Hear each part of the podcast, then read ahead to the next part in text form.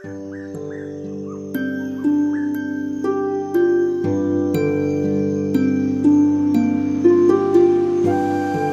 nombre es María Fernanda Betín Vergara, estudiante de psicología en la Corporación Universitaria Iberoamericana. Les voy a hablar sobre las células, tipos de células, la importancia de las células nerviosas y su estructura y función. La célula. La célula se considera como una unidad estructural y funcional de los seres vivos. Es capaz de respirar, de nutrirse, de reproducirse dividiéndose en dos, es decir, realiza las funciones propias de los seres vivos. Es el elemento de menor tamaño que puede considerarse vivo. De este modo se pueden clasificar los organismos según el número de células que poseen, en unicelulares y pluricelulares. Son de forma muy pequeña. Para observarlas se emplea un instrumento llamado microscopio. La estructura de la célula se compone de tres partes, membrana celular, citoplasma y núcleo.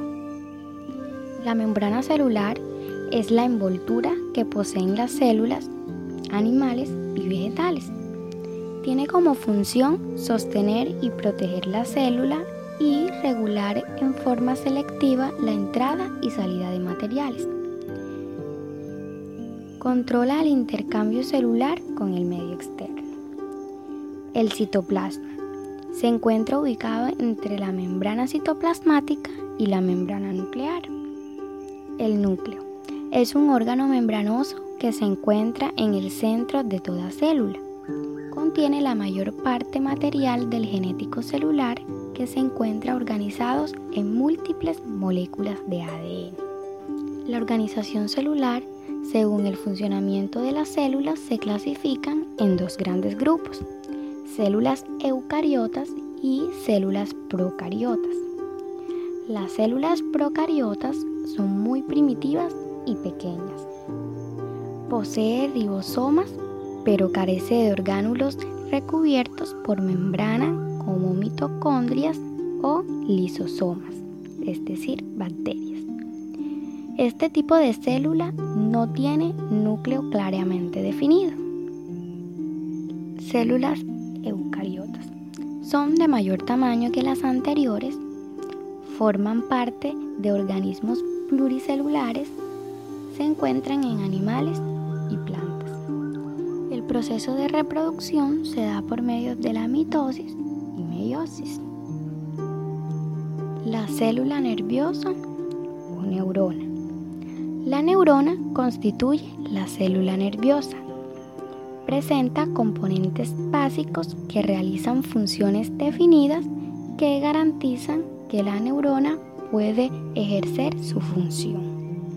Su función es transmitir los impulsos nerviosos y conducirlos hacia otra neurona del sistema nervioso, a una glándula endocrina o al músculo, al fin de obtener de estos órganos una respuesta.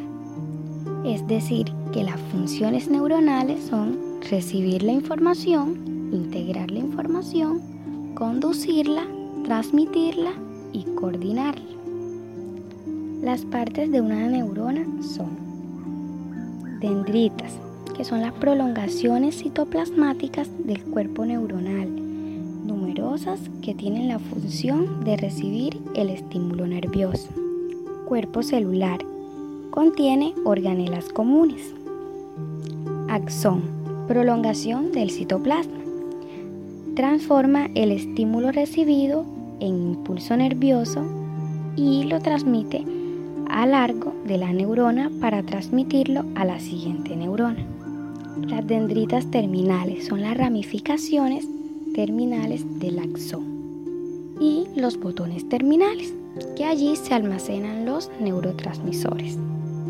La clasificación de las neuronas se da de acuerdo a su forma y de acuerdo a la información que reciben y transmiten. De acuerdo a su forma, encontramos neuronas unipolares, en el cuerpo se ubican en una prolongación del axón, habiendo solo dendritas en los extremos del mismo. Neuronas bipolares. El cuerpo neuronal se encuentra en el medio del axón. Y neuronas multipolares. Su cuerpo natural se presenta en un extremo del axón, observándose ramificaciones del citoplasma neuronal y las dendritas terminales, que son ramificaciones del axón. De acuerdo a la información que reciben y transmiten, encontramos neuronas sensitivas. Reciben la información sensorial y la transmiten al sistema nervioso central. Interneuronas transmiten señales dentro de regiones localizadas en el sistema nervioso central.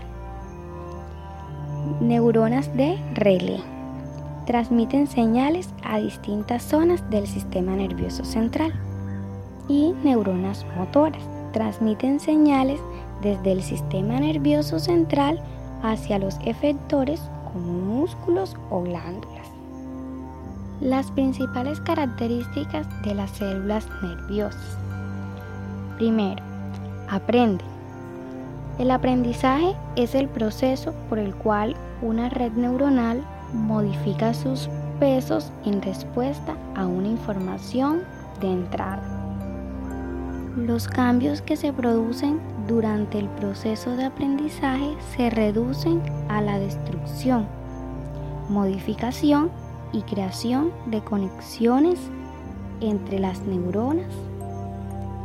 La creación de una nueva conexión implica que el peso de la misma pasa a tener un valor distinto de cero. Una conexión se destruye cuando su peso pasa a ser cero. Se puede afirmar que el proceso de aprendizaje ha finalizado, es decir, la red ha aprendido. Cuando los valores de los pesos permanecen estables. Segundo, heredan. Las neuronas reciben procesan y transmiten información a otras células, glándulas y músculos. No se reproducen. Como tercero. O sea que las neuronas son las únicas células del cuerpo que no se dividen ni se reproducen. Por eso debemos evitar cualquier accidente o daño. Como cuarto, son microprocesadores.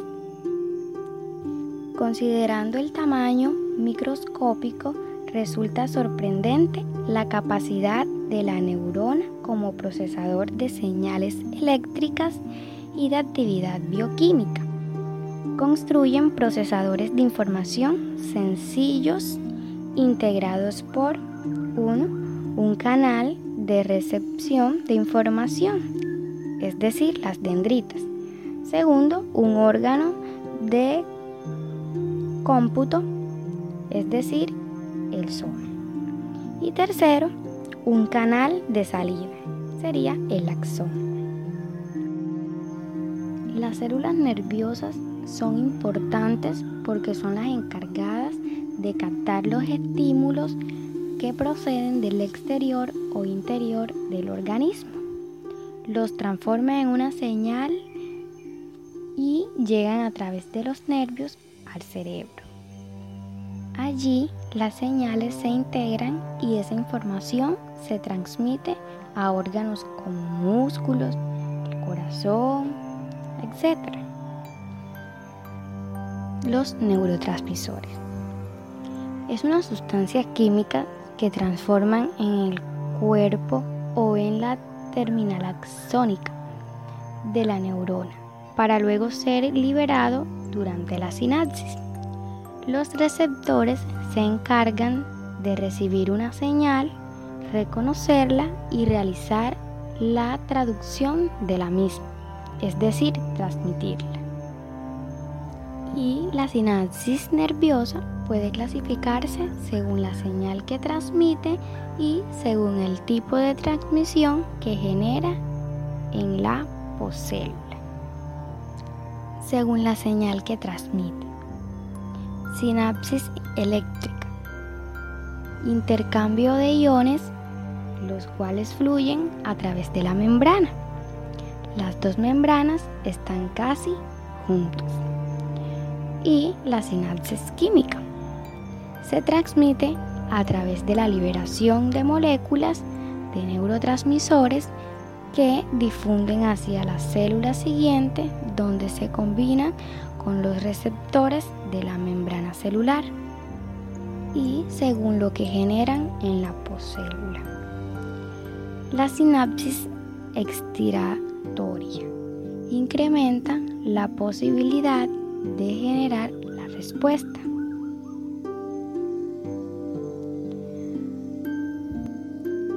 Sinapsis inhibitadora o inhibitoria.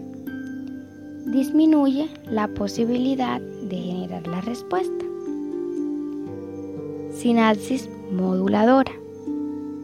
Cambia la actividad producida por las células involucradas.